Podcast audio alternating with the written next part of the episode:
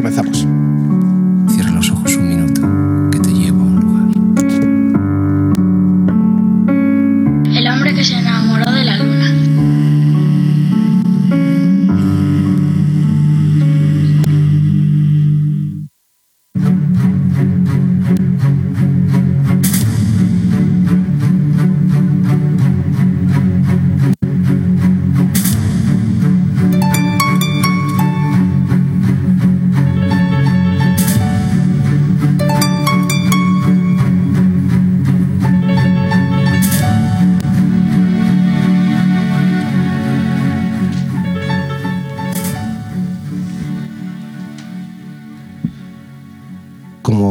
Solía decir don Kobe Bryant, buenas tardes.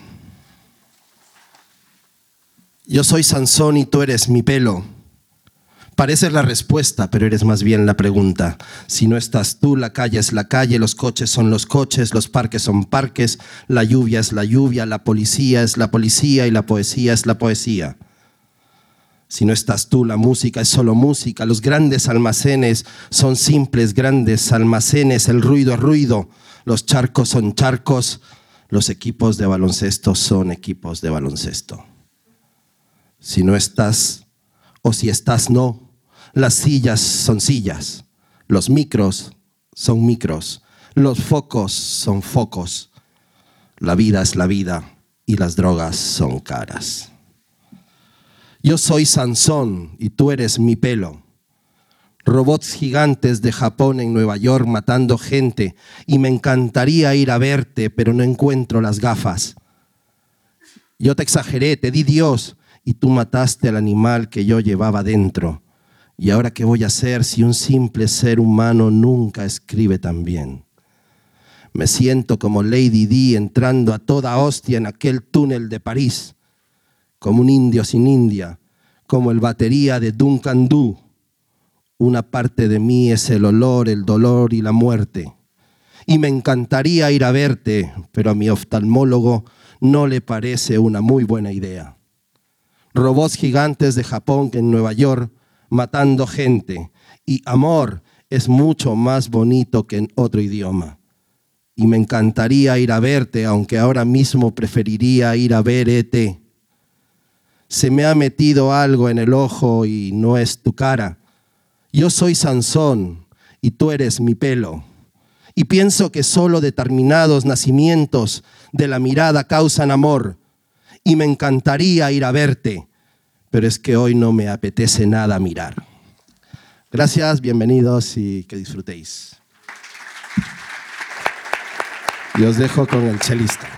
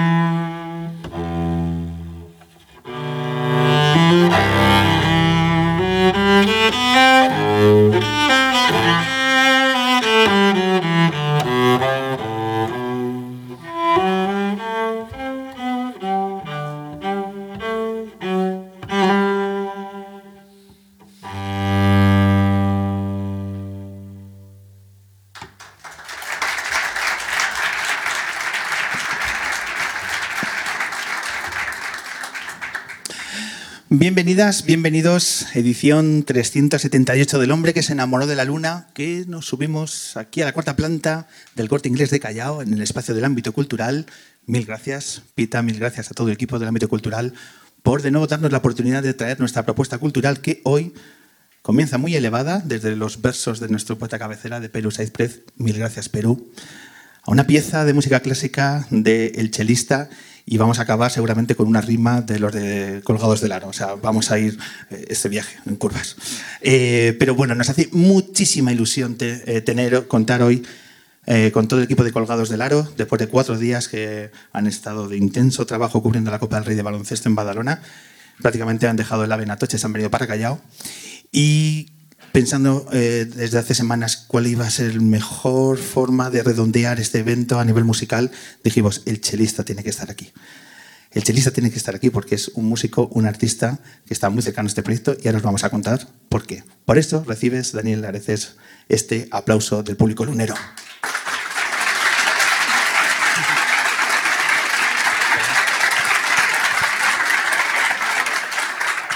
Daniel, bienvenido al Hombre Luna. ¿Qué tal? ¿Cómo estáis? ¿Cómo estás? Muy bien, muy Oye, bien. ¿Cómo ha sonado esto? Qué maravilla. El chelo. El chelo. Yo creo que es el primer chelo que en 378 programas contamos con su presencia. Qué maravilla de instrumento. Eh, bueno, bienvenido, bienvenido a, esta- a este programa tan especial que eh, homenajeamos a un proyecto como Colgados del Aro, que es un canal de YouTube de baloncesto y de muchas cosas más, pero sobre todo de ver la vida con una sonrisa a través del humor y que quiero que le cuentes a nuestro público que está hoy aquí en el ámbito cultural por qué estás tú cercano a este proyecto. Bueno, yo lo primero soy y he sido seguidor desde hace mucho tiempo y llegado un momento, que no me acuerdo, hace 5 o 6 años, antes de la pandemia, se me ocurrió hacer una sintonía. Eh, estaba en Bilbao encima, ahí con orquesta en casa, y digo, "Buah, voy a hacer una sintonía. Y lo escucharon y se rieron mucho. no sé si es bueno o malo. Y nada, a raíz de entonces, pues la sintonía estuvo. Ya no está, por cierto, estuvo un tiempo. no me llegan los royalties ya. Estuvo un tiempo en, en el programa y, y, bueno, y me han llamado para, para otros programas, para hacer eh, a veces algún- alguna sección o, o simplemente charlar un poco y, y es un placer. ¿Cómo fue la intrahistoria de aquella sintonía? ¿Con quién te pones en contacto y es el primero al que le haces llegar tu idea? Pues pff, no lo recuerdo, yo creo que lo subí a YouTube y, y a lo mejor en Twitter quizás, no sé si etiqueté a alguno de vosotros o alguna cosa así, no me acuerdo muy bien, la verdad. Y fue rápidamente el equipo se puso en contacto Sí, contigo. sí, sí, sí, sí. Rápidamente, oye, pues, joder, pues total, y me invitaron al programa, de hecho, yo estaba en Bilbao y vine a Madrid a, a- a la sede de de Endesa. ¿Cuántas veces has participado en el programa? Pues, pues yo creo que tres o cuatro, ¿no? Una cosa así. Sí, sí, sí. ¿Por qué recomendarías que la gente.? Porque, claro, estamos hablando que Colgados del Aro es un canal de baloncesto, pero hay mucha gente que yo creo que sigue Colgados del Aro y tampoco tiene un interés especial en el baloncesto. ¿Se puede seguir Colgados del Aro sin que eh, te interese el día a día de las competiciones? Sí, claro, sin duda. De hecho, más todavía no se puede decir más. Sí, porque es, eh, al final es un, es un show que, que tiene parte de información, pero es muy gracioso y hay gente, yo me acuerdo de mi, no- mi, no- mi exnovia, mi novia entonces. Igual algo ha influido. Para, para aquí, antes o después de la sintonía. Después. Me lo temía. Y nada, yo no le. Bueno, no era ni española. Y, y no entendía. Mi papá dice, ¿pero qué haces, qué haces viendo a esta gente? no, que es un programa de baloncesto. Sí, sí, pensaba que era una especie de secta que me había apuntado algo. Y, y al final se enganchó. Y sí, sí. Quiero decir que es una cosa que puede ver y escuchar todo el mundo porque al final es, un, o sea, es una cosa muy divertida muy, muy amena. Eh, una de las cosas que tiene seguir este canal es que conoces a un montón de, de invitados eh, que más allá de, nuevo, de su relación con el mundo del deporte han pasado de muchas diferentes disciplinas. Contigo descubrimos un músico que luego cuando empiezas a rascar en tu, en tu biografía, eh, hay una frase que yo creo que es acertada y no sé, ya me dirás tú si, si crees que te describe en buena medida. Es, es un músico con formación clásica y alma rockera. ¿Podemos estar acertados si, si lo sí, utilizamos? o sea, yo lo, lo más, quiero decir, algo que me, que me caracteriza es eso precisamente, que soy músico clásico, llevo estudiando desde los siete años violonchelo, he estudiado en Alemania, tengo he trabajado en orquestas sinfónicas, trabajo en orquestas sinfónicas, y luego tengo una parte que es eh, la música popular, el rock, que me ha gustado siempre, y, y hago canciones, eh, toco en diferentes proyectos, y, y un poco son esa dicotomía, ¿no? esas dos cosas que sin, sin una de las dos no podría estar, así que tengo la suerte de que puedo encima trabajar de, de ambas. Vamos a hablar de la parte clásica. ¿Desde qué edad empiezas a, a tocar el violonchelo? Yo empecé con 8 años y tengo 34, pues imagínate. Y, y nada, pues una formación continua, grado elemental, grado superior, grado medio, grado superior, luego me fui a Alemania, estudié dos másters, eh, orquesta sinfónica, siempre estás haciendo cursos de perfeccionamiento, etcétera, etcétera. Ahora estoy trabajando un poquito más aquí en la Orquesta de Radio Televisión Española, en Madrid, y, y un poco esa es mi mayor parte de vida ¿no? laboral. Te decía antes en la prueba de sonido que a mí el instrumento del cello me parece que tiene un magnetismo y una belleza absolutamente conmovedora. ¿Qué nos puedes hablar del instrumento como tal? Por ejemplo, el que, el que te has traído hoy aquí a la luna, ¿Qué nos puedes contar sobre él? Bueno, son el violonchelo de la familia de la cuerda, ¿no? Frotada, violín, viola, violonchelo con trabajo. Eh, dicen que es de los que más se parece a la voz humana. Y lo que es el violonchelo en sí, pues, logísticamente hablando, es un instrumento muy caro. Eso, eso es lo primero. Todo lo que se relaciona con ello es muy caro. Las, las cuerdas de violonchelo, las cuatro cuerdas, el juego de cuerdas vale unos 250 euros, 300 euros. O sea, Madre mía, espero que Vicky no se rompa ninguna hora. Claro, claro. Es- Todo lo que tiene que ver con ellos, al instrumento es un instrumento profesional a partir de 15.000, 20.000, 25.000 euros hasta lo que tú quieras. Eh, ¿Cuál es el chelo más especial que has tenido en, en tu posesión? entre las piernas. Eh, pues un, un chelo que tenía un Ruggeri que tenía mi profesor en Alemania, que era un violonchelo de 1620 creo, y no, no tenía... O sea, se lo habían prestado, no tenía precio. Este instrumento es como una, una obra, de, de- un cuadro, ¿no? Y está valorado yo creo que unos 2, 3 millones de, de- de euros. Y lo bueno es que el arco que me dejó era un arco de 150.000 euros, ¿no? Que es el que tenía él.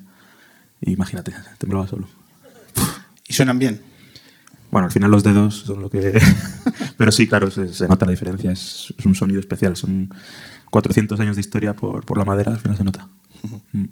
¿Qué disfrutas más, de esa parte clásica o de la parte rockera de tu trabajo? Pues como te decía antes, de ambas. No podría vivir sin ambas. Por las mañanas ensayo con la orquesta eh, Strauss y Mozart y tal, y por las noches me voy a un bareto a tocar eh, mi música, rock o versiones, con lo cual eh, no podría estar sin, sin las dos cosas, las dos cosas por igual. Porque tienes tu proyecto musical, tienes además eh, canciones, tienes un, un trabajo que estás a punto de, de sacar. Eh, imagino que eh, complementar las agendas de ambas dimensiones de tu proyecto también tiene que ser algo complejo y más, por ejemplo, con la experiencia que has tenido hace unos meses de ser miembro de la banda de Zetangana en su, no sé cómo denominar, gira eh, que ha tenido durante los últimos meses. Eh, desde dentro, ¿cómo nos puedes trasladar las experiencias que habéis tenido que vivir al estar dentro de esa- ese auténtico tsunami de la industria musical que supone esta gira? Pues sí, es, es eso, es un tsunami. Es como si estás en, en una nave espacial. Estás en el halcón milenario, vas arrasando con todo y luego llega un día que llegas a casa, te sientas y dices, "Puf, eh, no me he enterado de nada en un año. O sea, es, es- es realmente impresionante. O sea, todo lo que, lo que os podéis imaginar es, multiplicado por, por 10. ¿Qué es lo que más te ha sorprendido, por ejemplo, de la gira? Lo que no te podías imaginar y de pronto se convierte en rutina. Desde la, propia logística de, los técnicos, de todos esos. eh, Una, yo tenía un técnico para mí, para Michelo, Michelo Eléctrico, me lo traían afinado. como si fueras, pues, bueno, realmente estás tocando la mejor gira, una de las mejores giras de España, pero te sientes Bruce Springsteen, ¿no? Es, increíble. Y luego, por supuesto, todo lo que mueve Pucho, todo lo que mueve Tangana de, de gente, tanto aquí como en Latinoamérica, es una locura. Es un culto al hombre que yo no había visto nunca. Eh, ¿Con qué aforos os habéis estado moviendo? ¿Cuál ha sido el concierto más multitudinario? Pues el más multitudinario yo creo que fue el festival aquí en la Arenal Sound, que había 65.000 personas, 70.000. Y la media pues son arenas pues eh, 15, 20, como el Withink, una cosa así. Cuando vemos tus redes también vemos que tocas con, eh, colaboras, que tu día a día es con músicos, eh, bueno, pues grandes nombres de nuestra música. ¿Con quién estás aprendiendo? ¿Has aprendido más? Eh, he visto que con los Carmona, con Dressler, Mm. con, con Coti también últimamente. Mm. ¿Cuál ha sido de estos músicos lo que para ti ha supuesto un, un punto de inflexión? Al final de todos, ¿no? Porque te juntas con, con músicos tan buenos y, y es un aprendizaje continuo. Pues, yo sé, con los Carmona, por ejemplo, el flamenco, que es un lenguaje que yo no, no controlo tanto, pues eh, estás continuamente aprendiendo. Y con Drexler aprendes hasta de, de física cuántica, porque es, un- es un- una cabeza. Y pues con toda esta gente de la gira, Niño Delche, que he visto que va a venir o ha venido. eh, Próximo lunes está el lunes, ¿no? en este escenario. O sea, son gente muy. son cocos y, y estar con ellos es, es intentar ser una esponja y aprender todo lo que puedes. ¿Y cómo te planteas el, el sacar tu nuevo trabajo? Eh, ¿qué, qué, qué marca tu agenda? ¿Cómo podemos estar cercanos a Pues nuevas ahora, canciones? ahora que ha acabado la gira, por ahora, que deja un poquito de tiempo para mis proyectos, estoy con ello a, a saco. El próximo mes probablemente salga el nuevo single, que es con, con, con Coti, que han colaborado ellos también con él este fin de semana, ¿verdad? ya hablaremos, ya hablaremos de eso. Y a partir de ahora será una vez o cada dos meses al mes ir sacando singles eh, con colaboraciones muy interesantes y, y- y nada, con muchas ganas. Luego el 29 de marzo también tocaré aquí en Madrid, en la sala Jazzville, y será un primero de bastantes conciertos que haré aprovechando que no hay gira. Intentaré moverme y, y hacer lo que me gusta, que es mi, mi proyecto. Y de concierto en concierto y además siguiendo al Palencia en la Leporo, ¿no? Para hablar un poco de baloncesto. Así es. Este año vais a subir. Bueno, todos los años estamos igual y al final por dinero o por otras cuestiones no subimos, pero este año están tan fuertes. Ganamos la copa el otro día de la princesa, así que Yo les vi el otro día contra el Estudiantes y no hubo partido. ¿eh? El, tan fuertes. el último cuarto sobraba. Sí, sí, sí, sí. Y llevabais afición, además. Sí, sí, la afición siempre ha sido bastante potente y este año están a tope. Sí, sí. ¿Para cuándo el saque de honor del chelista allí en Palencia? ¿Has tocado alguna vez ahí en el ¿Has pabellón? Sí, sí, sí. O sea, el Como somos cuatro personas en Palencia, pues yo soy una de ellas. Sois Sí, cuatro y hay dos chelistas, hay tampoco hay chelistas, muchos más. claro, ¿no? claro. Los otros juegan. ¿no? bueno, pues a si hay suerte y la- el primer partido de la Liga Endesa, pues estás tú allí Ojalá. marcando, marcando con tu música un- una fecha tan especial para una ciudad. Ojalá. Eh, ¿Te apetece retomar ese instrumento tan maravilloso? Venga, ¿Qué tienes pensado para, para esta parte del acústico? voy a hacer una versión, una versión de un grupo que se llama Radiohead o Radiohead. A ver si os gusta. Vale.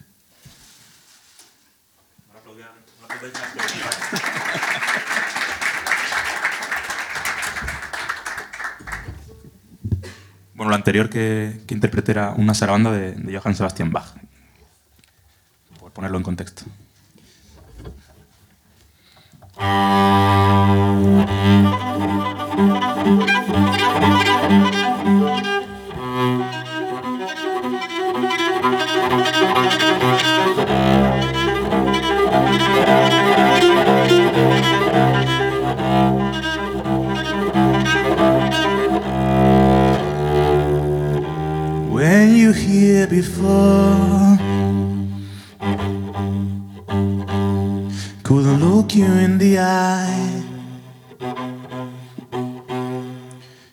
Like an angel.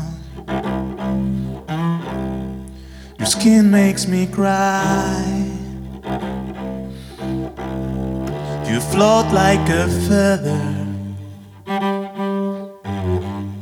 in a beautiful world. I wish I was fucking special. Good time I creep. And I'm my widow. What the hell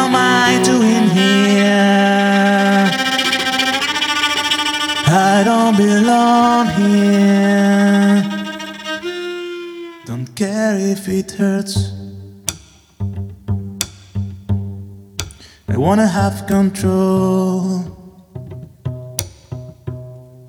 I want a perfect body. I want a perfect soul. I want you to notice when I'm not around, when I'm not around, cause you're so fucking special. Special. But I'm a creep. And I'm a widow. What the hell am I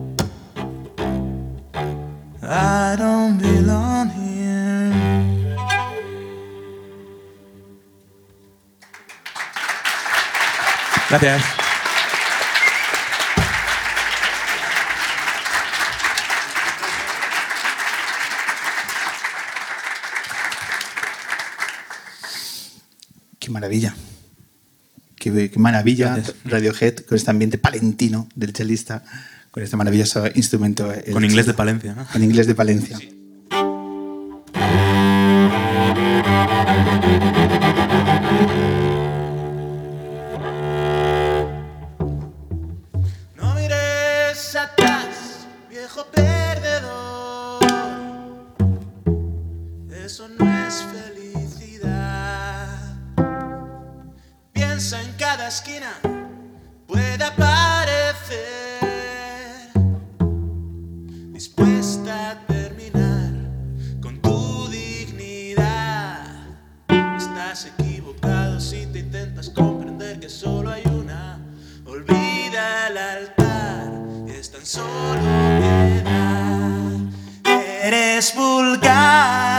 Suena irreal. Que estas cosas solo te pasen a ti. Deja de llorar, deja de llorar. Frente bien arriba, finge sonreír. El truco está en caminar. En cada esquina, puede aparecer. Dispuesta a terminar con tu dignidad. Estás equivocado si te intentas convencer que solo hay una. Olvida el altar y es tan solo piedad. Eres vulgar, suena irreal. Estas cosas solo te pasen a ti. Deja de llorar,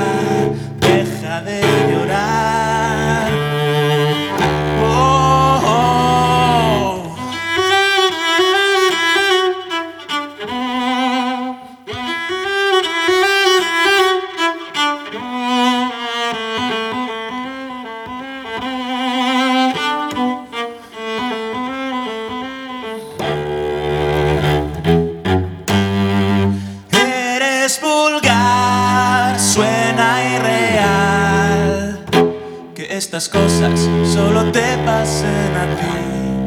Deja de llorar, deja de llorar.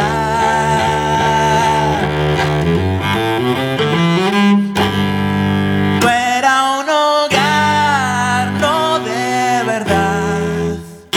Todos soñamos con la posibilidad. Unas veces bien, muchas veces mal, No mires atrás, viejo perdedor. El truco está en caminar.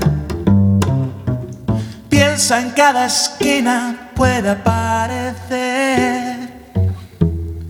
Dispuesta a terminar con tu dignidad.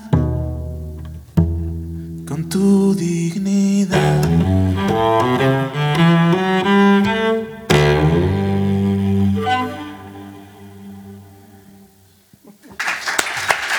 Gracias.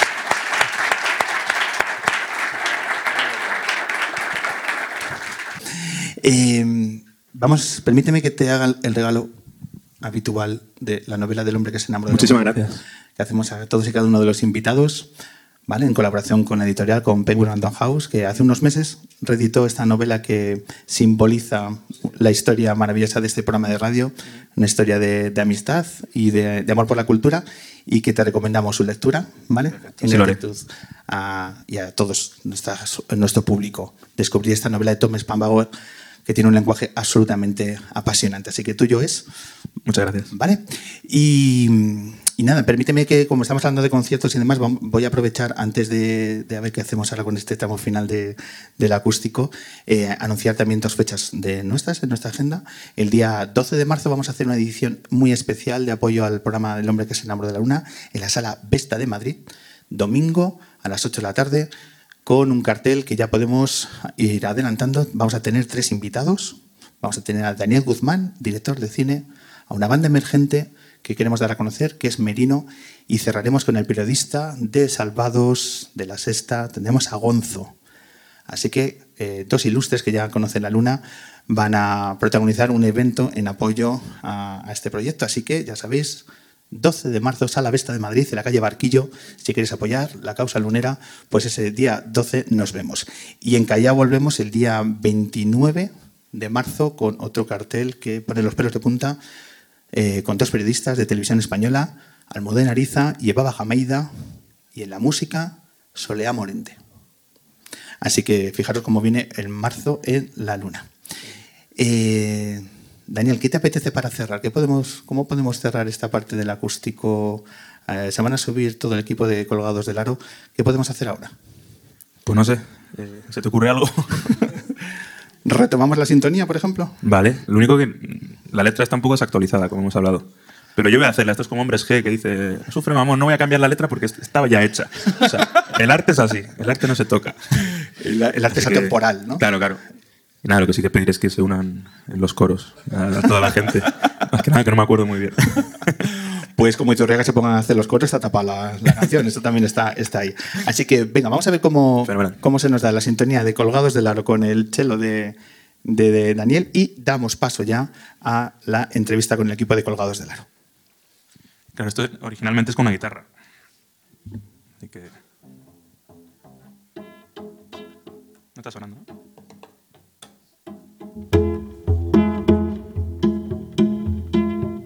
¿Cómo empezaba? Eso es. Iturriaga barajando cartones, no escribe nada en su libreta. Y Ciro solo piensa en llegar a noche vieja colgados del aro. A ver, a ver. Todos. Colga, el coro de los daringentovizados. A ver. colgados del aro. Y ahora viene la parte que no son. Anthony, gana con drafteados. Na, na, na, na, na, na, na, na.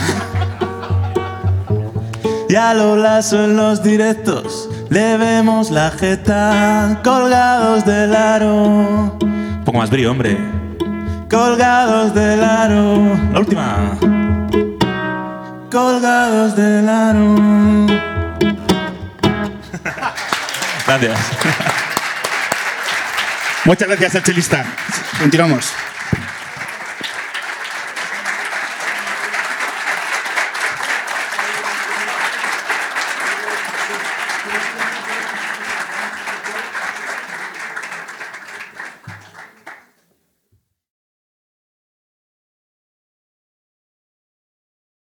Ha llegado la hora. Arrancamos el tributo a Colgados del Aro en esta edición del hombre que se enamoró de la luna que grabamos en el ámbito cultural, es decir, en la cuarta planta del corte inglés de Callao.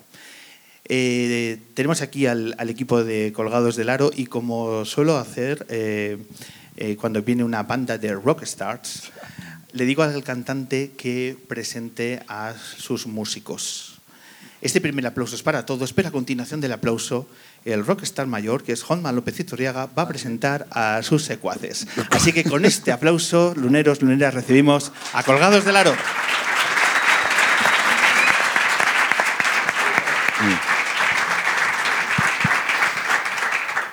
Juanma, bienvenido. Eh, bueno, muchas gracias, muchas gracias y, encantados de estar aquí. Muchas gracias por venir. Eh, presentar a esta banda, o sea, esto es, difícil, pero bueno, tenemos eh, a, la, a la carcajada más famosa del deporte español, representada por, por, por Toñín. Tenemos al abuelo de España, representado por Ciro. Luego tenemos a un personaje que empezamos odiando y ahora queremos, que es a Ciro López. Eh, y a otro que empezamos queriéndole y como siga eh, así, la acabaremos odiando, que es el gran Faustino Sáez. O sea, que esta es la... Este es el equipo, bueno... A mí no, a- No, o sea, te he dicho... a Siro dos veces y a mí no, ha dicho Siro, perdón, perdón, perdón. No, el ¿El abuelo... abuelo au- no? No, tú eres el que empezamos odiándote y acabamos Mira, queriéndote. empieza otra vez. Nacho, corta esto. Es que además, ¿por qué, por, por qué tengo que hacer yo eso? Joder, como tenemos la voz. Es el que más cobras. que- Bueno, Eh, sí, sí, es verdad, sí, sí que soy el que más cobro. Estos son datos, ¿no? bueno, pues bienvenidos, Siro, Lolaso, Faustino, Toñín, a esta edición de, Mm. del Hombre Luna.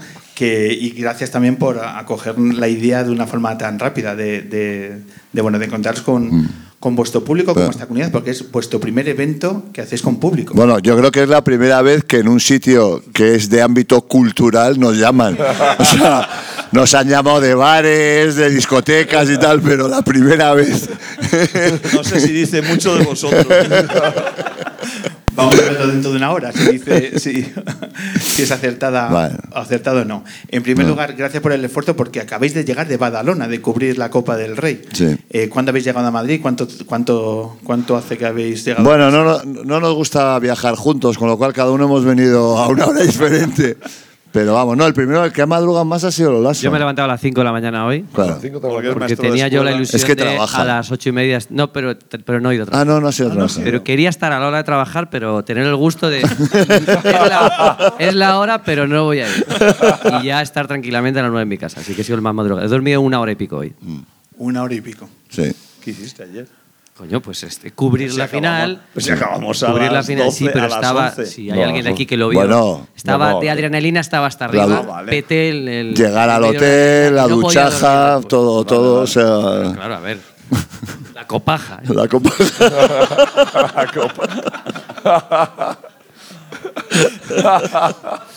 Son nuevos conceptos que en el ámbito cultural no nunca se han dado y que vamos a aprender, por tanto, a través, a través tiene, muchos, tiene muchas acepciones. y Es cada uno es la in- interpretación libre. Efe-. Nuestro objetivo es que la Real Academia contemple dentro de unos años esos términos, que se ha inventado básicamente Lolaso. Bueno, contadnos, ¿qué tal eh, la experiencia por Badalona, Toñín, Faustino? Sobre todo lo que no se ha visto eh, en las 20 horas de emisión en directo que habéis estado Es haciendo. que lo que no se ha Repito, visto no se 20. puede contar. Bueno, pues la verdad es que hemos hecho algo que en nuestra línea ha sido completamente improvisado, porque íbamos con una idea de hacer unos directos al final de los partidos y tal, y cuando estábamos ahí sentados decimos, ¿qué, hace- qué hacemos aquí sin decir nada?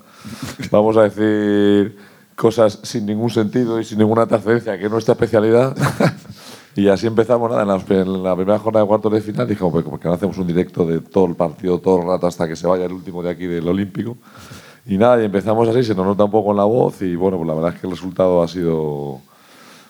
Yo creo que ha estado bien, nos lo hemos pasado bien, yo creo que por lo que, por lo que hemos recibido la, la gente también y, y nada, la verdad es que hemos dado con, un, con algo que nos va a permitir eh, estar presentes en cualquier tipo de evento de baloncesto, ¿no? Porque al final, como nos ponemos a hablar y en un porcentaje alto del tiempo en el que transcurre el evento deportivo nos importa relativamente lo que está pasando. Podemos comentar la Super Bowl, la, la petanga, lanzamiento de jabalina, cualquier cosa que, se nos ponga por ahí delante. Así que nada, pero bien, contentos. Yo creo que la, la, la respuesta de la gente está bien, nos lo hemos pasado bien, la gente también, y les estamos muy agradecidos, desde luego. Y muchas gracias a los que habéis venido eh, también, que ven. Bueno, deciros que entre el público que está hoy aquí en el ámbito cultural hay gente que ha venido desde León, hay gente que ha venido desde Barcelona, hay gente que ha venido desde Albacete. Es un Eh, poco nuestro público, gente muy desesperada. O sea, gente que ha ido, ha, ha visto mucho podcast y mucho YouTube y tal, y no ha encontrado nada que realmente le llene. Dedicado a ellos eso. Bueno, que, que de paso han venido las rebajas del Corte. Faustino, te veo con un ajuar muy particular. Eh, ¿Qué tienes? ¿Qué te has traído de, de Badalona? Lolaso se llevó el MVP y yo me quedé con, con la red. Sí, sí. Esta es la de la semifinal. La buena se la llevaron Alberto Díaz y, y Carter, pero estas son las de la semifinal. Pero esta era de la semifinal, la canasta donde atacaba el Madrid, porque está muy blanca, no metió, Eso ningún, es, eso no es. metió ningún tiro libre. La está- otra. aquí por aquí no ha pasado ningún La otra balón. se la llevó Nacho Duque. La otra se la llevó Nacho Duque, sí. sí, sí. Las cambian entre partidos y bueno, pues, Qué bonito regalo para el Trofeito, hombre luna, trofeito. Faustino, te lo, te lo agradezco ese detalle. Co- Como, amante del baloncesto es un regalo impresionante. ¿Qué Para nos ti. gusta? Nos gusta robar cosillas cuando Sí. vamos por ahí. sí, sí. ¿Qué tal la mezcla con las aficiones? Porque el año pasado en Granada se intuía que fue muy bien. ¿En Badalona por el estilo? Siempre ha ido bien, ¿eh? O sea, yo creo que es la diferencia con el mundo del fútbol. Y hablo del mundo del fútbol porque también hay clubes eh, implicados que tienen, eh, que tienen la sección de baloncesto, ¿no? Barça, Madrid. Y, la verdad es que mm, siempre es una fiesta. O sea, es una fiesta de- del baloncesto durante todos los días, se, se mezclan, se lanzan pullas durante los partidos, incluso fuera de los partidos, pero es un ambiente festivo y de muy buen rollo. La verdad es que yo no sé cuántas copas debemos llevar, Juanma. Yo qué sé, Ya unas. 40. ¿Pero del rey o, o de, o de whisky? de esas también. y nunca ha habido. Yo es que nunca he visto ningún. Un síntoma claro, Pablo, de que es, la afición del baloncesto es sana es que yo, con lo tocapelotas que soy, nunca nadie me ha partido la cara y me he expuesto todo lo que he podido. Y yo creo que ya, si no me la han partido en Badalona, no me la parten. Eso habla mucho y muy bien de la afición del baloncesto español, que tenemos mucho sentido del humor. Sí, ya hasta la autoridad está de tu lado. Sí, ayer Sí. pensabas que te iban a detener y, y era un fan. Es verdad, es verdad. El Mosu, eh, que me saludó. ahí. Hermoso. Un de. Luego Lolaso, Lolaso lleva también nuestra relación con alcaldes. Es el, el Sí. encargado de. Es el concejal de ¿Has alcalde. empezado ya a trabajarlo del año Pero que viene? es, eh, es que no sé quién gobierna en Málaga. Si es del PSOE, lo gestiono. Creo que es PSOE. Creo que es PSOE. Lo muevo yo, si no, se lo Si pasamos no, a. Toñín, ¿no? No, pero yo tiene que estar más a la derecha. sí, yo te lo digo. Bueno, hay elecciones mediante que hay este año. No, no, Sí, Claro, es verdad. lo vamos a es saber. verdad. Estamos con los ganadores, adelantamos ya. Lolaso, Es que el alcalde de Málaga tiene sus años, ¿eh? ¿Qué quieres decir, Toñín? No, ¿Quieres decir que igual no que- llega que- o que- algo? que que no, que- le que metemos- que es mayor, que no sé si se va a presentar a la reelección. Ah, tiene- pensé que igual no llegaba. Digo, tampoco le No, no, deseamos no, mal, le- pobre hombre. Si se presente la gana le quedará poco, pero tiene unos cuantos años. Le querías meter en la nacroporra esa que tenemos, a ver quién palma, ¿eh? Lolaso, eh, primera vez que te- recibimos a un MVP en, en la Luna. Gracias. Fue muy épico. Bueno, y una mascota también, Claro. es la primera vez que recibí. Más cosas. Ha salido mi imagen ahí en el, el PowerPoint ese que habéis puesto de cuando era mascota. Sí. Efectivamente, porque pocas mascotas luego se han reconvertido en perfil eh, de MVP. Eh, lo de anoche fue muy épico. Eh, Sí. ¿Cómo se os ocurre? ¿Qué sensaciones tienes 24 horas después? Y sobre todo cuenta a la gente que todavía no ha tenido la oportunidad, a lo mejor, de, de ver vuestra actuación en... No lo veáis, por favor. Sí, hombre, por favor, hay que verlo. Pues dices, ¿cómo se, ¿cómo se nos ocurre? No se nos ocurre, si es que ese es el secreto, como ha hecho Toñín. Estábamos ahí, de hecho el programa estaba muerto ya. Sí, nos estaban pidiendo, por favor, subí ya, aquí no hay nadie, no estáis consiguiendo nada. Y veo el vídeo y quedan 45 minutos todavía. O sea, cuando ya el programa estaba en los estertores, de repente se nos ocurrió, oye, ¿y si arrancamos aquí este cartelón del Unicaja y empezamos a que nos firmen los jugadores? Bueno, pues en esa tontería ya pasó toda la plantilla de Unicaja, menos Darío Brizuela, que nos ha quedado pendiente. Y luego vimos, oye, se han ido los de seguridad ya. ¿Y si pasamos a la pista ya? ¿Qué puede pasar? Bueno, pues pasamos, nadie nos decía nada, y bueno, pues vamos tirando. Nos fuimos al podio, eh, hablamos con el MVP, le dije que era una machín. Bueno, que sí. eso- y luego de vuelta, de repente estaba Juanma Rodríguez, el artífice del éxito del, del Unicaja, estaba haciéndose fotos en el- la zona mixta con la copa. Dije, bueno, pues ya llegados a este punto, porque ya no voy a atracar aquí a este señor a pedirle la copa y hacerle una foto con la copa. Entonces, fue, fuimos dando pasitos sobre pasitos y mis sensaciones, pues lo define el que no pude, no pude dormir. O sea, llegamos al hotel a las 12 y estuve tres horas porque quería verlo. Estuve viendo los vídeos, riéndome. Yo solo digo, madre mía, ¿dónde he estado? Y se lo comentaba ellos en directo. Que es que yo, ellos son periodistas, han estudiado para estar ahí. Pero yo soy un gilipollas que hace 10 años decidió, oye, ¿y si abro una cuenta de Twitter y pongo no sé qué? Y lo hice y 10 años después estaba ahí levantando la copa con, eh, con Unicaja. O sea, para mí sigue siendo increíble y lo disfruto co- como un niño, de verdad. Y ahora ya estoy pensando en Málaga 24, que pase el año, eh, no voy a decir rápido, pero que quiero estar allí No, ya no, para disfrutarlo que no otra pase, vez. Que no pase rápido, que aquí hay gente Sí. que, Claro, que quedan pocos. O sea, que no pase rápido. Que son dos telediarios, déjalo ya. ¿eh? Cuando, cuando empezó Lolas a escribir en Twitter, gilipolleces, como ha dicho, yo le decía a Juanma, digo, joder, este tío, qué gracioso en Twitter, en vivo y en directo sería igual de gracioso. Entonces decía, no, yo decía, Y no. "Hombre, Es imposible. es- no, pero luego sí, sí, luego ha sido gracioso. Fue. Es que el problema Con el fue. tiempo se le coge cariño, ¿no? Es que aquí todo el mundo escucha la risa de Toñín. O sea, yo, cuando me llamaron la primera vez, que fue como el típico no hay huevos, ah, no hay huevos a llevarme, me llevaron y hice gracias sobre todo a Toñín. Yo creo, yo creo que Iturriaga el primer día no le hice gracias seguro. Le- Bueno, me ya parece sabemos. Hombre, con, a lo, ver, con lo no. clasista que Es eres, un clasista. chaval de Móstoles, No, llega no. ahí, que es Bueno. un muerto de hambre a decir tonterías, Claro. no me No, río ni una. Un gracia. muerto de hambre que. eh, Y no sabía que había sido que ganó, Claro, claro. ganó la Liga en Madrid, estabas mamado como un piojo, dijiste cuatro Claro. cosas para encerrarnos a todos. Cuando poníais cerveza, claro, Claro, luego claro dejasteis de ponerla. Y dije, bueno, con Bueno, pues este- te hice gracia, Toñín, reconoce. hiciste gracia. Y esa fue la clave de todo. Siempre me has hecho gracia, la verdad. Tú- Y tú a mí también. La verdad es que arriesgaron mucho con los dos. Porque Bueno, llegamos claro, juntos. claro. Es que tú eras mucho. el Ciro López más punto, El- el punto pelotero. Sí, sí. Bueno, a ti te, a ti te trajimos acordados como a una clínica de rehabilitación. Os pagaban, ¿no? Porque de sí. aquellos pagaban. ¿no? Tenemos, te- Eso tenemos que hacerlo. Tenemos que publicar los mensajes que nos llegaron el primer día que trajimos a Colgados del Aro así. O sea, Le hicieron un traje, o sea. Parecidos a los que te llegaron hace un par de semanas con la Sí. movida con Iñaki Angulo. Igual no tienes que buscar mucho, ¿eh? ¿Tiene, tiene algo de terapéutico este proyecto para, para vosotros, ¿no? Siro, ¿qué sería de ti si Colgados del Aro no se hubiese cruzado en tu carrera? Pues Muerto, eh, tendría, estaría muerto. sí. Me hubieran asesinado por la calle en algún momento. No, yo siempre he dicho lo mismo, que, bueno, aprovecho que saco el libro el día 30. qué tío.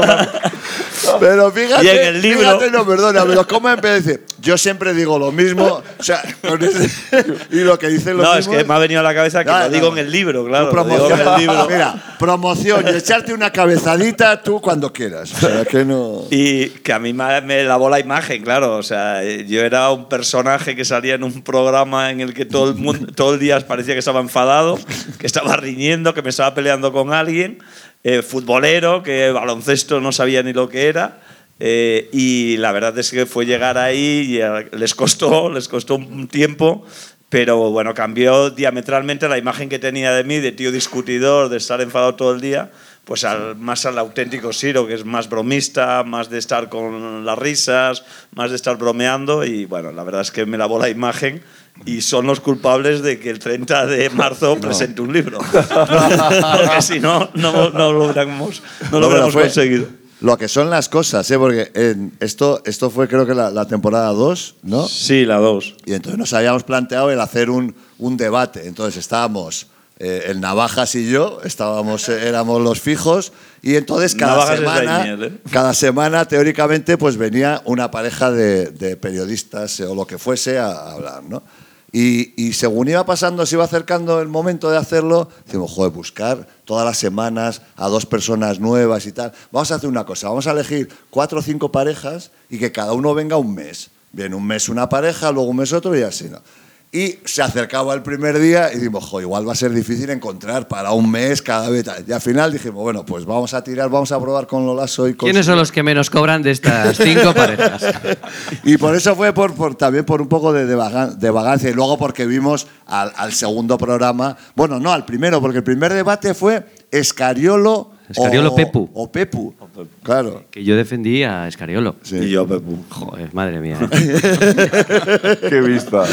Qué ojo has tenido siempre. Bueno, hay que decir, en defensa nuestra, o sea, mérito nuestro, que os veían cuatro gatos en la temporada 1, Es todo verdad, se ha dicho. Que es que mucha gente dice que nosotros nos cargamos el programa, no sé si nos lo cargamos, pero lo veían dos, tres mil, cuatro mil, cinco mil personas a lo Nah, mejor. Y el salto cualitativo Claro. y eh, cuantitativo fue con nosotros, Y Siro. que no- les permitió aspirar a Ondas. Es verdad que, claro, cuando metes a 50.000 personas, pues ya te viene más morralla también que a lo mejor arrastramos nosotros. También, sí, es muy posible. Trajimos de todo. eh, Fue pesca de arrastre, hicimos de público. Vamos a hacer eh, a continuación un viaje en el tiempo a través de vuestra trayectoria. Uh. Ya os habéis echado la vista atrás. Vamos a ir eh, rescatando momentos. ¿Os parece? Sí, sí. Qué miedo. Vamos a rescatar momentos y lo vamos a ir comentando y seguro que salen buenos recuerdos. Y para empezar un recorrido en el tiempo, nada mejor que ir al primer vídeo, donde se habla, por ejemplo, del título del programa. ¿Ah? Aquel programa donde el invitado ya colocaba en la senda del humor todo lo que iba a ser vuestro proyecto, que era Javier Cansado. Correcto. ¿Vale? Así que este es el primer vídeo de la historia de Colgados del Aro, charlando sobre el título del programa. ¿Verdad? Muchas gracias por en tu estado venir, a, venir aquí. Bueno, te cuento que antes por teléfono no hemos podido, no hemos podido hablar. Bueno, Exageración. vamos a empezar, vamos a empezar en breve. O sea, en unos días vamos a empezar a hacer un programa de baloncesto semanal, ¿vale? Ole. Ole, ¿no? Ya te gusta Un la idea. espectador, aquí está. Aquí está. Me gusta mucho el baloncesto y me gustáis mucho vosotros. Vale, perfecto, bien. Esto es muy bien. Y como estás malo en casa y eso, pues te viene siguiendo bien. el guion, Te viene, muy bien. de verdad. Te, te vamos a ir comentando cosas que queremos hacer y tú nos das tu opinión, porque igual tenemos tiempo todavía. Si alguna no te gusta y tal, la cambiamos porque. Vale, o sea, ¿vale? tenemos tres parámetros. O sea, el, sobre el humor, sobre Sí. televisión y sobre baloncesto. Y sobre Exacto. baloncesto, efectivamente. ¿Vale? Habéis dado con el... Ok, bien. con la persona ideal. Empecemos que este es un tema que ha tenido mucha controversia con el título, ¿vale? El programa se va a llamar Colgados del Aro. Vale, empezamos, ¿no? Colgados del aro. Perdóname, ¿y vais a poner colgar luego dos? No, no, no, no. Entonces no. me vale. Te vale. Entonces me vale. Me vale, me vale porque tiene esa connotación un poquito, un poquito outsider, un poquito fuera del rollo, un poquito de una- un punto de vista diferente. Colgados. Claro. Estamos colgados. Claro. Eso viene. y luego del aro. Bueno, Antonio no exacta- no exactamente, pero tú tienes un pasado, tú tienes un background. Yo me he colgado mucho, yo me he colgado- me he colgado pues mucho. como yo, Viví- dos o tres veces más. Tú la Yo de me- minibásquet, ¿no? Vale, vale, va, porque tú, tú te has... te- te- bueno, no sé si has jugado y has llegado a jugar a baloncesto y te- tú... Mira, chaval. Sí, Ah, vale. O sea, ahí me decía, yo jugaba de, la- de alero, claro. Y, de, alero, de alero bajo. y me decía en el instituto, y me decía el profe, dice, tú tienes que, tienes que imaginar cuando tiras el balón Sí. que la muñeca se mete en el aro. Os lo Ah, juro. bueno, sí, sí, Era- sí, sí, sí, claro, claro, sí, sí, sí. Uf, pues yo era, era triplista cuando aún no había triplista. Y por cierto, los pivots son unos abusones. Qué bueno. También colo- colocabais también el conocimiento sobre el baloncesto, conocimientos muy técnicos ya Sí. desde el primer momento, ¿no?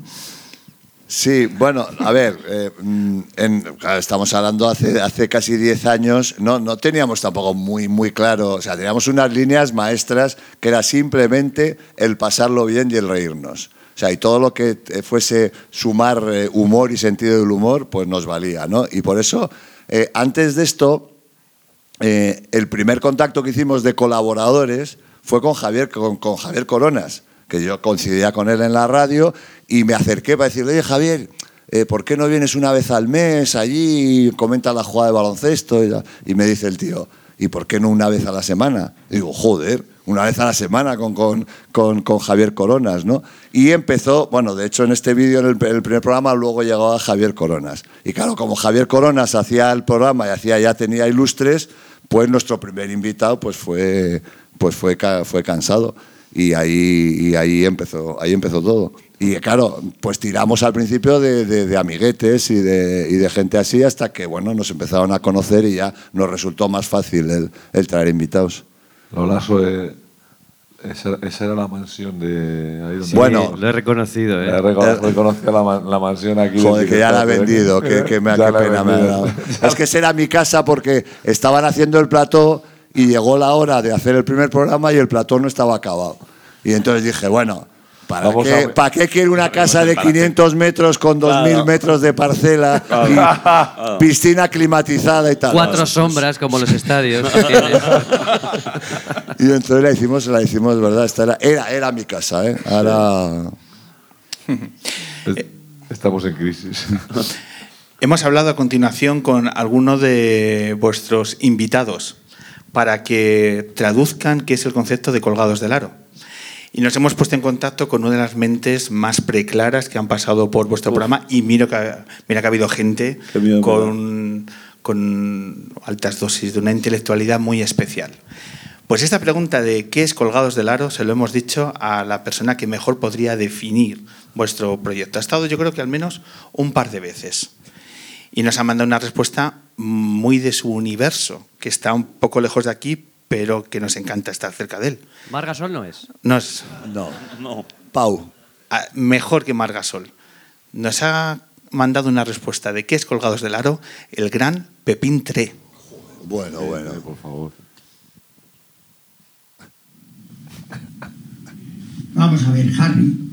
Que, que no sabes lo que es colgado del aro. Pero hombre, por favor, ¿en qué mundo vive? Colgado del aro, ya lo dijo Dostoyevsky, me parece que fue en el jugador. Dijo, si tienes que estar colgado, mucho mejor que sea del aro. Hombre, hombre, que hay que decírtelo todo. Anda, canta un poquito y, y- y- y déjame, que me tienes contento.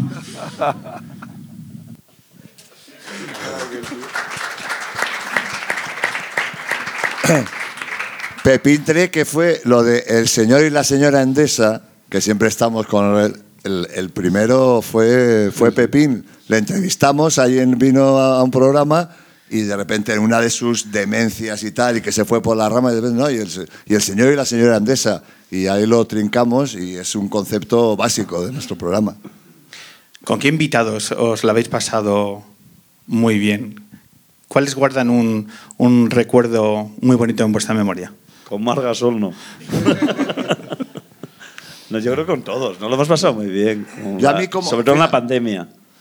Que teníamos cada Sí. día. Hombre, de la los pandemia. Tres meses es que, tuvimos cada día. ¿Sabéis una- qué pasa? Nos lo pasamos bien con gente que no esperas que te lo vas a Claro. pasar bien. Por ejemplo, Dani de la Cámara.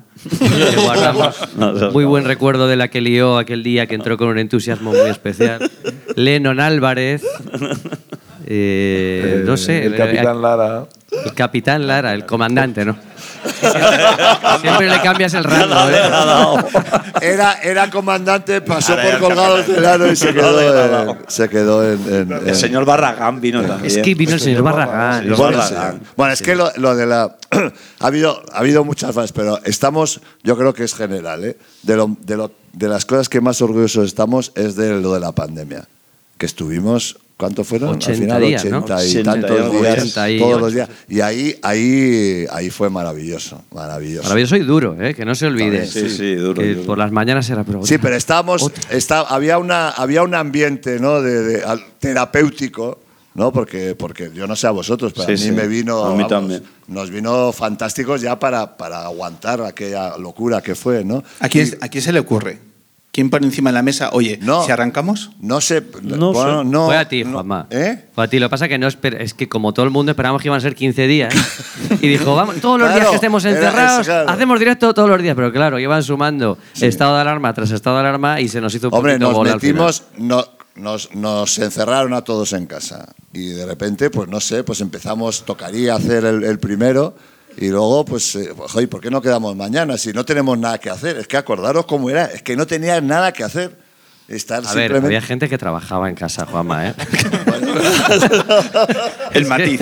A ver, Y fuera de, y fuera- y fuera Entre de ellos, casa. yo, pero- Los bomberos y tal. Bueno, pero aparte de los servicios básicos. Y, y estuvo, moló mucho, porque, joder, tener todos los días, y bueno, había días que es que teníamos tres y cuatro invitados. Bueno, por no hablar de los directos de los sábados, cocinando, bueno, es que fue absolutamente Bueno, demencial y reparador. Y fue, eh, de ahí salió el spin-off el spin-off de Ciro López, que si no llegase verdad. por la pandemia, seguramente todo lo que ha construido Ciro López ahora mismo en Twitch Ah, no existiría. No habría escrito el libro.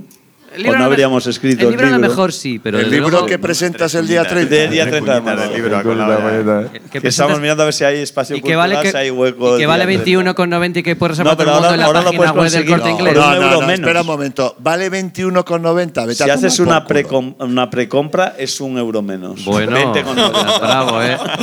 Pero, tío, Pero es tapa dura. Pero de verdad, pero esto es un. Esto No es sé. 21, 21 es el, eh, joder, eh, jurado. Tiene, tiene eh, 400. eh, Es que viene con 400 fotos, páginas, Juanma. Viene con fotos. 400 páginas, Sí, sí. peor me lo pones. O sea, ¿Y quién lo, ha escrito? ¿Quién lo ha escrito?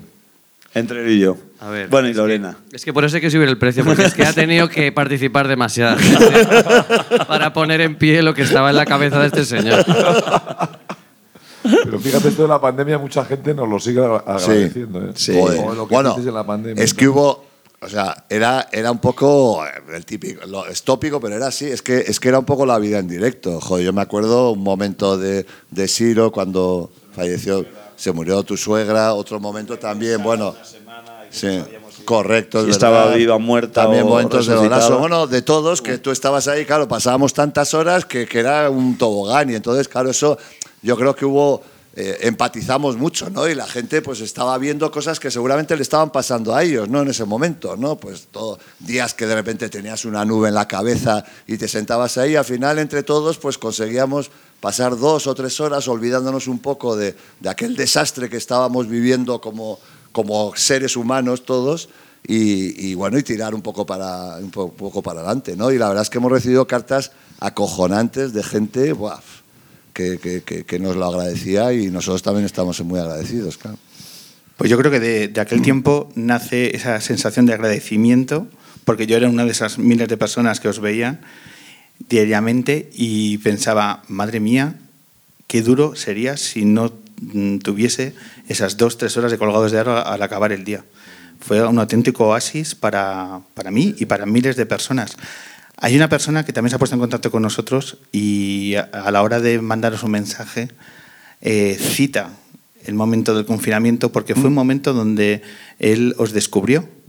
Y también hay una sensación de, de eterno agradecimiento por ese ejercicio de acompañamiento emocional que hicisteis durante tanto tiempo. Es una persona muy cercana a vuestro proyecto y que nos ha mandado en este caso un audio.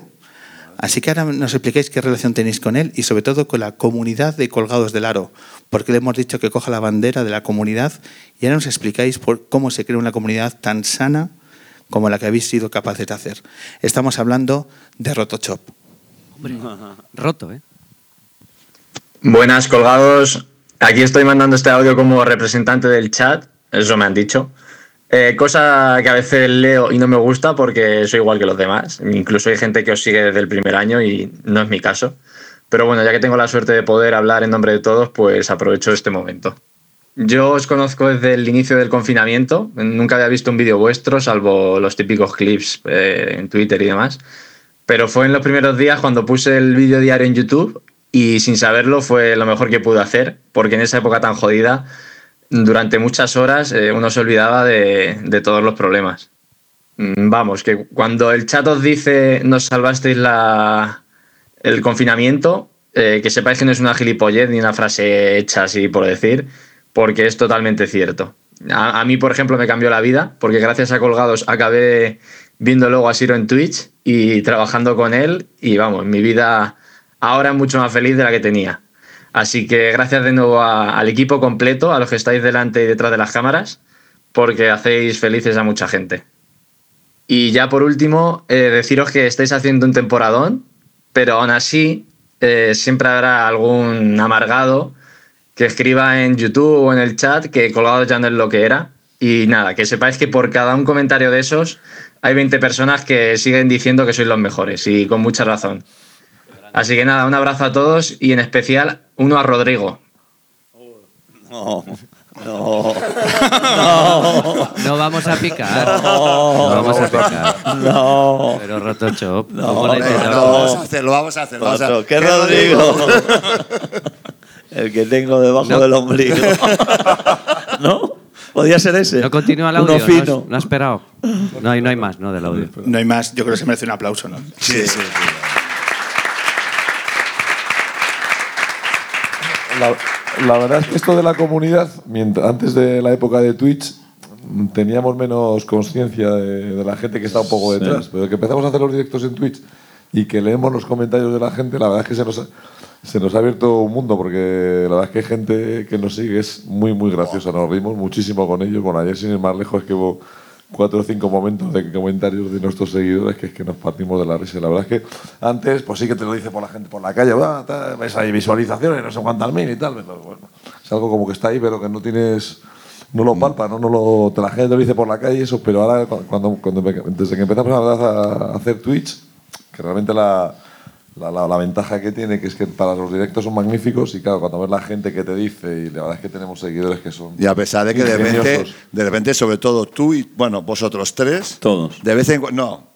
No, vosotros tres, Toñín, Lolaso y Siro, de vez en cuando se os cruza la, y, y empezáis a insultar a la Bueno, gente a del ver, chat. es que hay ¿no? veces que hay O sea, que defender el pero- cortijo un poquito. Claro, joder, pero, es- Claro. que, es, que es, es inaudito. O sea, un Yo- tío haciendo esto insultando a la gente. Yo, yo no he insultado nunca nada. Yo, he Joder, blo- bueno, yo- yo he bloqueado. no, ¿cómo? Yo- lo- cuando te dicen lo de Bolsonaro y Vox y tal, te cabreas. les bloqueo.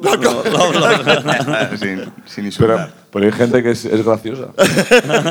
el otro día me dijeron algo de Franco y me hizo gracia. No. Depende del tono, ¿no? Depende del tono, claro, claro. Hay humor en la extrema derecha. Ah, dice que sí como representante. Sí. Sí, bueno, no si, hay. si estuve en la convención del Ya. Partido Republicano, en- estuve con, con Trump, nos enseñé el vídeo, lo, Sí. pusimos- lo pusimos en color. Sí, sí, es verdad, es verdad. Se prácticamente se Sí, cruzaron. fui, fui- fui el representante de Vox ahí. En Hay el- que decir que Trump está a la izquierda de Toñín. En permíteme fin, que lo, diga esta lo que, frase. lo que hay que oír, lo que hay que oír. Permíteme que diga esta frase. Esto Nacho luego lo corta.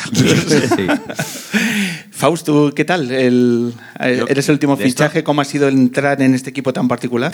Yo lo primero que quería decir de esto que hablabais de- del vínculo tan sano con, con la gente, lo que yo he ido descubriendo en este tiempo, lo decía Juanma en la gestación del programa y lo decía Toñín también, y hablando de la pandemia, yo creo que esa eh, falta de pretensiones es lo que naturaliza el proyecto. ¿no? Este- vivimos en tiempos de imposturas y de, de mucho paripé, de mucha presunción, y este siempre ha sido un programa sin, sin mayores pretensiones que, que ser felices, pasarlo bien y pasar un buen rato mm, mm, eh, alrededor del baloncesto o con el baloncesto como excusa. Y yo creo que eso engancha mucho con la gente porque estamos ya bastante saturados de, de los que van de mucho y luego no, no tienen donde rascar y aquí es al revés. Vamos de lo que somos y el que quiera que se apunte y se apunta mucha gente. Yo creo que ese, ese es el gran éxito de Colgados desde el principio y es lo que yo me he encontrado al llegar. Qué bien habla, tío. Qué bien habla. Es que- Ah, es que es, es que Es que es normal. Un tío que, que, que escribe en el país. No, no, no. no llega a cualquiera. No, Bueno, no, es que, es que, es que yo, yo lo noto. O sea, habla Faustino y como que subimos. De repente subimos cuatro peldaños. No, no, no, no, no lo merecemos. Tardamos, luego en cuanto interviene otro nos bajamos. pero, Por eso habla poco, porque que si Es no como- nos hunde. no. no, pero Faustino ha sido. Bueno, Es como Daniel con su, con su Chelo. sintonía, pues, no nos la merecemos. A Daniel, pues a, a- a Faustino tampoco nos lo merecemos. No, que, que- que yo creo que eh, esto de alguna forma no, no pretendida, ¿eh? Eh, al final el- yo creo que el éxito de- de- del grupo es que mm, cada uno somos, somos muy diferentes pero muy complementarios, ¿no? Cubrimos, no hay, no hay dos, dos perfiles iguales ni, que se parezcan, o sea, estamos cada uno, cada perfil nuestro es, es completamente diferente, ¿no? Entonces, eh, cuando el innombrable se marchó, eh, Es que todavía duele, ¿eh? bueno, cuando, So- cuando- sobre todo a él. no, cuando Anthony, cuando Anthony Yo le he de- perdonado ya. decidió, decidió dejar el, el- el- el- el programa, pues sí que es ese, ese equilibrio ¿no? y esa, esa complementariedad que teníamos, sí que es verdad que, que la, la- la mesa empezó a cojear un poquito. ¿no? Y, y ahí empezamos a, a tirar un poquito más de, de Faustino, que ya había venido alguna vez y tal. Y ha sido impresionante, siendo, no siendo Anthony, pero cómo ha cubierto eh, eh, un poco ese, de otra forma diferente, ha cubierto ese hueco y al final yo creo que la, la- la- la mesa ha dejado de cojear ¿eh? y estamos otra vez como muy estables y muy, muy insisto, muy, muy equipo y muy cubriendo pues todas las, las eh, áreas del juego, ¿no? Por decirlo de A ver, alguna que, forma. está, que Faustino, porque es muy bueno, ¿eh? Pero que ¿eh? con traer a alguien que supiera de baloncesto ya estaba cubierto el hueco también. Bueno. Simplemente la complementación que necesitamos es alguien No, que siga pero la da- liga que comentamos, No, pero que sí conozca que- a los jugadores. Sí que siendo, siendo diferentes, pero sí que es verdad que aportan, aportan rigor, aportan conocimiento, de lo cual el Ciro también aporta rigor, pero Mortis es, es otro tipo de rigor.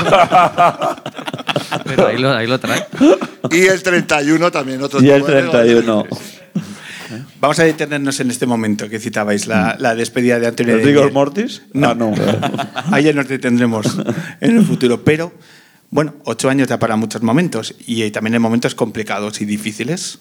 Y vamos a recordar ese momento en el que Anthony Daimiel eh, firma su último minuto en Colgados del Aro. Te damos, te- no como, como en los debates, un minuto a cámara. ¿Quieres?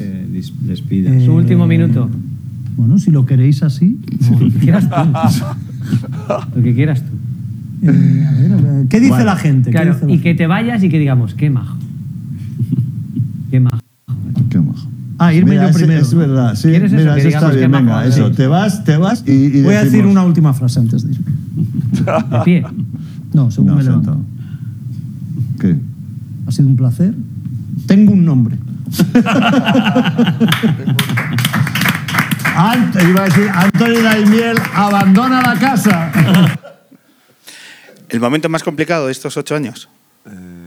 Sí, sí. Sí, por lo que representaba para todos, ¿no? Es, claro. que, es que es lo que decía Juanma, eh, era el complemento, era la otra pata de, de la mesa y entonces pues evidentemente cojeaba y mucho y no sabíamos eh, pues cómo iba a funcionar Faust o, o Toñín que también se incorporó más porque antes se salía menos entonces bueno pero sobre todo es por el cariño no por, por, por lo bien que lo hemos pasado eh, durante todos estos años Es que la, la- claro, en ese momento se te pasa por la cabeza, pues, pues como había muchos seguidores, ¿no? Que decían, ya no va a ser, ya no va a ser igual y tal. Y es verdad, ¿no? Que al final ha sido diferente, pero también, también muy bueno. Pero sí que se planteaba dudas y claro, joder, es que había, es que no lo habíamos pasado tan bien hasta ese momento. O sea, la pandemia al final, o sea, era, era tan divertido. Tú mirabas los, los programas resumen y los mejores momentos y decías, joder, tío, es que llevamos cinco años o seis años descojonándonos todos los lunes aquí y tal. Y de repente esa duda de decir,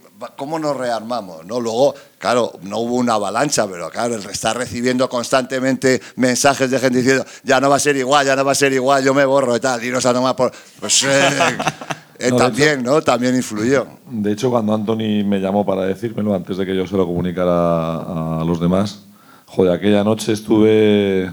La verdad es que tuve, tuve dudas de que pudiéramos seguir sin él, porque la verdad es que Anthony era un tío muy importante. Claro, el- joder. Muy importante en el proyecto, que está, ya está en todos los vídeos, y bueno, pues que Anthony es una persona que no tiene. es insustituible, porque es un- una persona muy. muy muy Especial, muy, muy muy especial. ¿no? Muy particular y realmente pues dicen, un periodista que se parezca a Anthony Daimiel en España. No hay. O sea, a lo mejor con otros periodistas, pero como Anthony no hay otro igual, porque tiene unas, unas particularidades personales y profesionales muy acentuadas. Digo, joder, pues aquí, aquí de un momento que estuve hasta aquí, hasta aquí hemos llegado, porque me parecía difícil seguir sin él, porque había estado tanto tiempo y por lo que he explicado, pero bueno. Luego hay que decir también que, claro, cuando se lo comunicamos a Endesa, Endesa nos apoyó mucho y nos dijo, venga, tirar para adelante, confiamos en vosotros, lo, seguro que lo vais a superar y tal. Tenían, yo, creo que más confianza ellos que nosotros. y bueno, pues al Sí. final, gracias al esfuerzo de todos, de, bueno, de Juan Masiro, Lolaso, de, de Faust, por supuesto, que se ha incorporado y ha, ha puesto su prestigio en peligro al unirse a nosotros. Pues sí, bueno, de, de, de Nacho, de las tacañas y sobre todo de, los, de todos los que nos seguís. Y Cobas, y Cobas. de Cobas, Cobas, que supuesto, también. y todos los que nos seguís. Y, Sí, era un poco como, apoyáis. como cuando de repente una serie, eh, yo qué sé, matan a John Starks, por ejemplo, ¿no? De ese, ese desconcierto de Sí. decir, ya la, hostia, ¿qué hacemos ahora? No, No, es, Pues verdad que, es verdad que ver que a la gente que te dice, joder, esto ya no es lo mismo, que es verdad que no lo- ni sigue siendo lo mismo sin él, porque es imposible que sea lo mismo. Pero es verdad que, bueno, pues al, principio, te- entre tú, que, que tú lo sientes un poco y que te lo dicen todos los días, dices, joder. Pero bueno, yo creo que poco a poco, con esfuerzo y sobre todo con humor, sentido del humor y sabernos tomar las cosas, pues con la importancia relativa que tienen, yo creo que los hemos superado. Y ahora mismo yo creo que lo tenemos completamente superado. Hemos encontrado más o menos la senda otra vez. Y nos lo estamos pasando igual de bien que antes, que yo, sé, yo creo que siempre lo que hemos buscado. Yo creo que la gente que nos ve también ahora mismo lo nota, que nos lo pasamos bien. ¿no? Y eso al final es fundamental, yo creo. Otra cosa que estáis impulsando es el baloncesto femenino, dándole más... Hombre, impulsar, impulsar quizás no es la palabra, pero No lo estamos hundiendo. que, ya- que no es poco, ¿eh? No, pero a ver, a ver, vamos a ver, tenemos dos leyendas del baloncesto femenino en el equipo. Entonces, Carolina y Mónica han Sí. sido que, of se, Fame. que se preguntará la gente, si tenéis dos leyendas del baloncesto femenino, ¿por qué cuando No habláis de quieren. baloncesto femenino no hablan ellas? Porque no quieren, porque, No se, lo hemos, quieren. porque se lo hemos dicho muchas veces y no quieren. Pero es verdad que nosotros, bueno, pues eh, mi mujer también jugó, mis hijas, tu, tu sobrina, bueno, no sé si sigue siendo, lo es presidenta. No, ya no es, ya no es. Fue presidenta de un club de Liga Femenina 1, ya a nosotros, bueno, a Faustino, ¿qué voy a decir? El baloncesto femenino nos ha gustado siempre. Y, dentro de, y dentro de nuestras posibilidades y de lo que es el seguimiento que tiene el baloncesto femenino, creo que no hay ningún medio deportivo en España que le, que haga el caso al baloncesto femenino. De hecho, de hecho todos, los, todos los lunes que hacemos el directo hacemos una sección de baloncesto femenino con Leslie, con una chica americana muy simpática que vino a jugar a España al Movistar Estudiantes y que habla un español muy gracioso con su acento, pero que sigue la liga y bueno, pues estamos encantados de hacerlo y lo vamos a seguir haciendo. Vamos a ir a la Copa la Reina, ¿no? Las niñas. Sí. Deberíamos, deberíamos. Vamos a ir a ver. Vamos a ir a ver sí, las Sí, vamos a ir a ver. Siguiente parada en el recorrido de Colgados del Aro. Última parada. Vamos a detenernos en los momentos virales, en aquellos momentos en que las redes sociales Uh. impulsan un contenido y lo hacen estallar y se hace que todo el mundo, tanto en Twitter como en WhatsApp, etcétera, etcétera, de pronto hay una pieza de Colgados del Aro. Y en esta sección de momentos virales, permítemelo, Y huele a aceite. ¿eh? Aquí huele aceite. Hoy ha habido, hoy ha habido una, sin ir más lejos. Ahora, ahora recordamos más momentos virales, pero cómo no detenernos en el mejor bocadillo del mundo, editado por la gente de APM, ¿vale? Este minutito de gloria que nos apetece recordar. Que es que hay que verlo para poner en contexto, porque lo gracioso viene en lo que os cuento después del vídeo. Venga. Dentro vídeo. Soy Paco Roncero y os voy a preparar lo que para mí es el bocadillo perfecto. Es raro, eso exactamente, el aceite. aceitito Sí, siempre sí, viene sí. Mira, Un poquito más de aceite de oliva por más, aquí. sí. De hecho, nuestro pan, si queremos, lo podemos cortar un poquito Muy bueno, porque es que por lo que sea, se le va un poquito la mano con el aceite. Efectivamente. Yo recomiendo ir al vídeo, a los está, comentarios, y te pasas media hora descojonándote de lo que ha puesto la gente. Andaban. El primero, después de ver el vídeo, ya no me salta la cadena de la bici. Gracias. Dice uno, seamos serios. He de romper una lanza en favor de Paco Roncero y reconocer que es el bocadillo más bueno que me he bebido en mi vida. Uno dice, Paco, tengo 100 hectáreas de olivos. Me daría para un bocadillo. ¿Cada cuántos kilómetros se le cambia el aceite al bocadillo?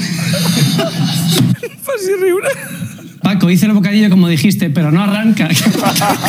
Me pegué una avanzada a reír que casi ni sé.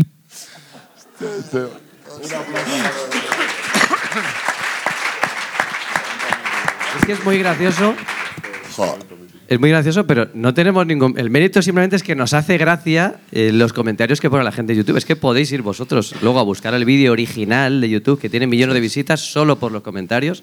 Y es que es muy gracioso lo que decimos de la comunidad. Esa no es ninguna comunidad en particular, sino es gente que por lo que sea coincidió en ese vídeo, le hizo gracia lo mismo. Uno hizo, empezó a decir una barbaridad absurda, se sumaron todos y nuestro mérito fue leerlo. Pero es que fue muy divertido. Nuestras risas son sinceras. Es que yo hay un Bueno. momento ahí que no sale que no puedo seguir leyendo porque me muero de la risa, literalmente. Si es que además fue, fue totalmente inesperado porque eh, era la sección que hacíamos con, con María Gómez. Una sección de recomendaciones culturales. y yo recomendé esto. Y, y de repente viene, no, tengo un vídeo y tal, que ya veré, no sé qué. Y entonces yo no, no lo había visto. Y según, según empieza el vídeo, claro, a la tercera vez que echa aceite, claro, ya te quedas con eso. Y dices, joder, pero ¿cuánto? Y venga, y otra vez, y otra vez. Y, tal. y fue, ah, es que, pero se repite mucho y nos ha pasado, la- nos pasa prácticamente todos los, los directos, cuando de repente lo que decía Lolaso, ¿no? O sea, la comunidad, alguien engancha o va por un, digamos, por un camino, el otro día con Coti. No sé quién dijo, no es que iba a tomar Coti, que Coti es muy cotidiano, tal, no sé, una tontería de esa, y de repente empiezan, las- empiezan mensajes. Se retroalimentan entre ellos. de, de palabras con Coti en medio al principio y tal, que es que dice, joder, de verdad. Yo cuando, cuando dicen, no, Twitter es un estercolero, el otro las redes sociales y tal, sí, ahí tienes aparte, pero en esos momentos tú dices, me descubro, me descubro Pasó y ojalá. un día que tuvimos a Sergio Rodríguez del Lenovo Tenerife, que escogió un plano con un pelín, un pelín de manspreading, un pelín, y el chat fue inconmensurable. Acabó con un Lenovo Tenerife que, que- que terminamos por descojonarnos, nunca mejor dicho. Bueno, es que os estuviste, dos cojo- os estuviste descojonando con la entrevista totalmente. Estuvisteis aguantando Bueno, que risa. ese es otro, otro de los momentos que son duros en Colgados de la es cuando entrevistamos a alguien y estamos viendo el chat y el chat se está descojonando de la gente. Por bueno, algo. con con Faustino, el primer día Bueno, de bueno, Faustino, bueno, bueno, bueno. el primer día de Faustino le hicieron un traje. ¿De qué funeraria la Joder. habéis sacado? A mí me cayeron, sí, ¿En sí. qué tanatorio ¿En qué- trabajaba? ¿A qué playa del Caribe ha ido de vacaciones? Sí, sí. Pero hay que quererles igual. hay que quererles igual.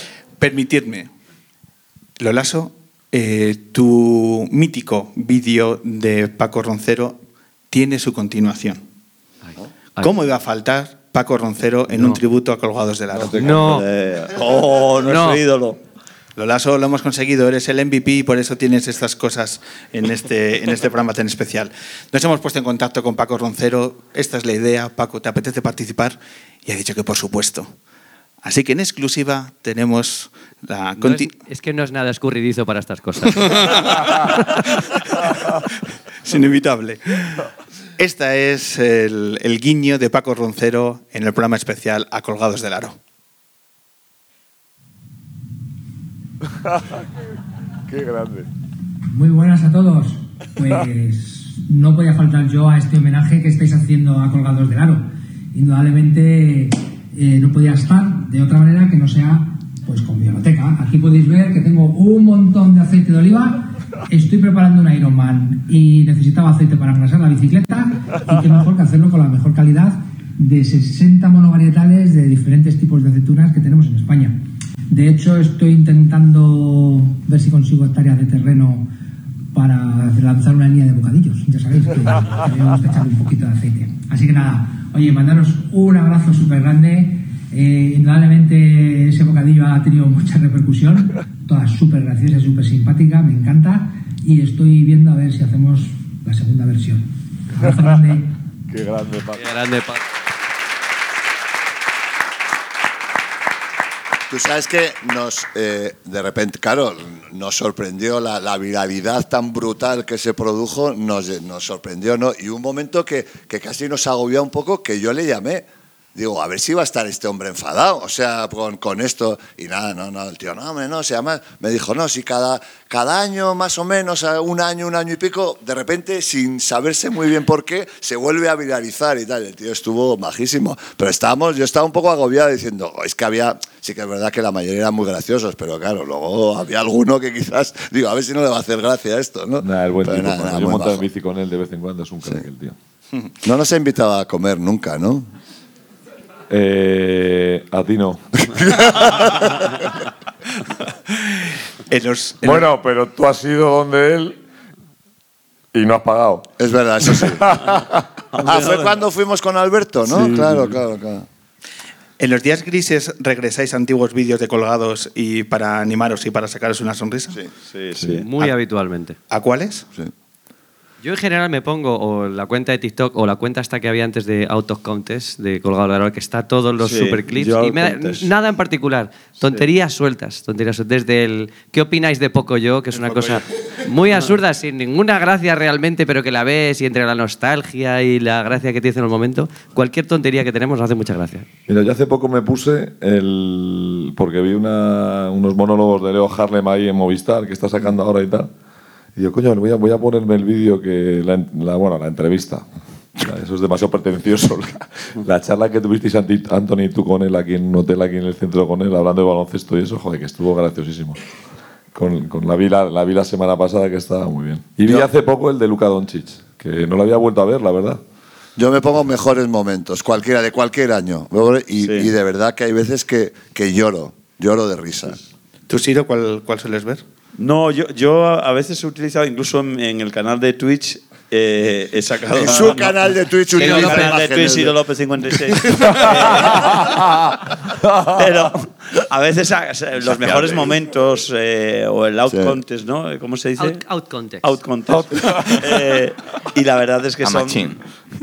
Es, es que son todos, o sea, es que es muy difícil quedarme con, eh, con uno. O sea, es Bueno, que hay yo, muchos momentos. yo hace poco vi otra vez el discurso del rey que hicimos Oh, a, a cuatro voces. a cuatro hostia. voces. Y con las tomas falsas, joder, lo que te costó el aprenderte dos frases. Bueno, hay uno que es. Yo ahora, si ahora me tuviera que acordar de uno, es el de la sorteo de Copa de hace dos Oh, años. verdad, se me había Estábamos en plena es todavía bueno, sí, pandemia sí, sí, sí, y todos nos teníamos que echar. ¿Cómo se llama eso? El rollo ese. El, el hidráulico. El hidráulico. El, el gel hidráulico. El hidráulico. Gel hidráulico nos echábamos, sí. Entonces lo hacemos, lo, hacemos El todo, hidráulico. lo hace todo perfecto. Juanma empieza a echarle a las, a las bolas y tal. Y de pronto coge. Se suenan los mocos. Se suenan los mocos y vuelve otra vez a Y remueve con el pañuelo de los mocos. sí.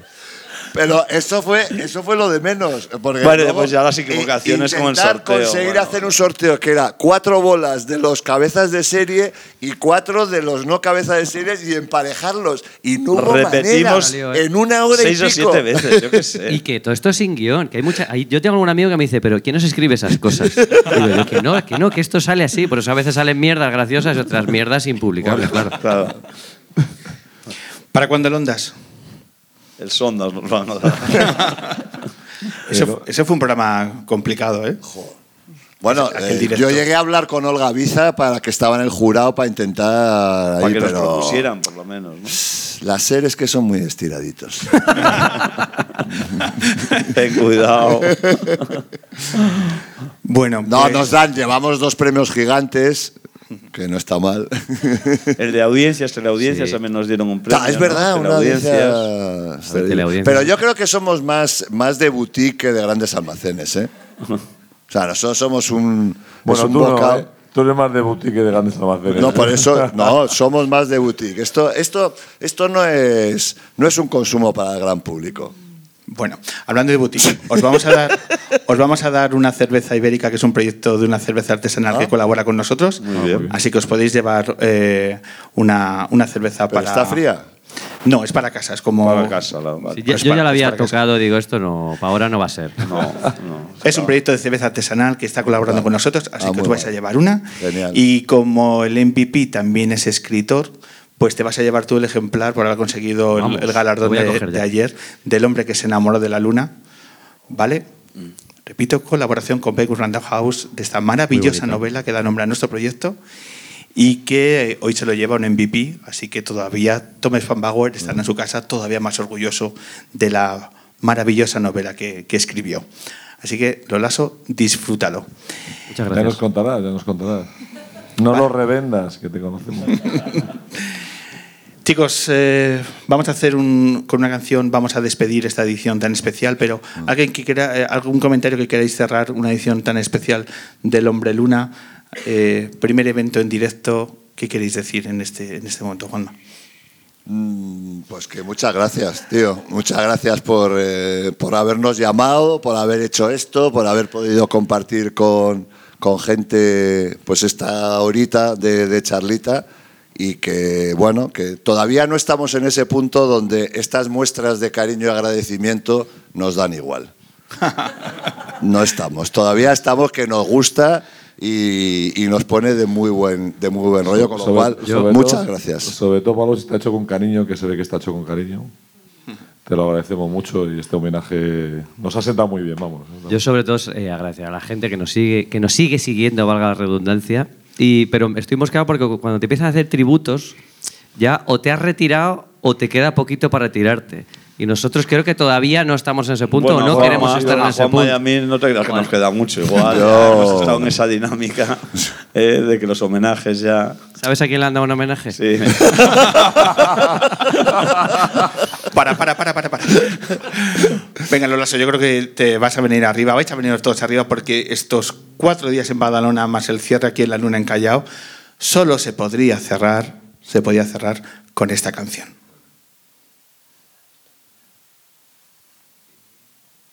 Este Es un silencio muy teatral.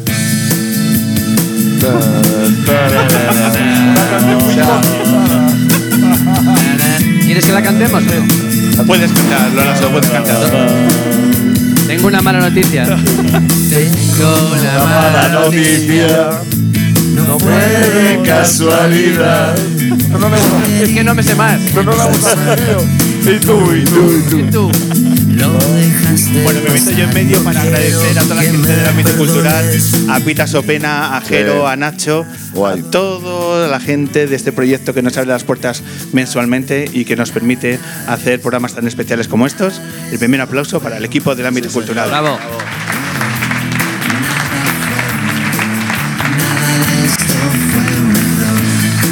Toñín, el siguiente aplauso para todo el público lunero que, se ha venido, en especial gracias, Muchas gracias. Luna. En especial aquellos que han hecho muchos kilómetros para venir desde León, desde Albacete, Barcelona. En especial para ellos. en especial para- Eso es. Mil gracias también, Daniel, chelista, por poner hoy la música clásica aquí en la luna. Daniel, hay que hacer una, hay que hacer una nueva versión. Hay que hacer una nueva versión de. Pero Es tampoco vas a cobrar por la nueva, Daniel. Permitidme que os presente al maravilloso equipo lunero. Vicky Cantos, tarea de producción. Fotógrafos, Rebeca Mayorga y hoy Maqueda. Manuel Granados con nuestros carteles. Daniel Lievana, producción de sonido.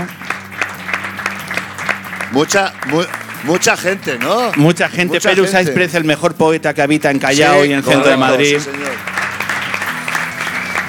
Yo soy Sansón. Y un servidor, Pablo Loriente, que hoy se lo ha pasado estupendamente bien. Bueno. Bravo, Pablo. Muchísimas Gracias, gracias, colgados del aro.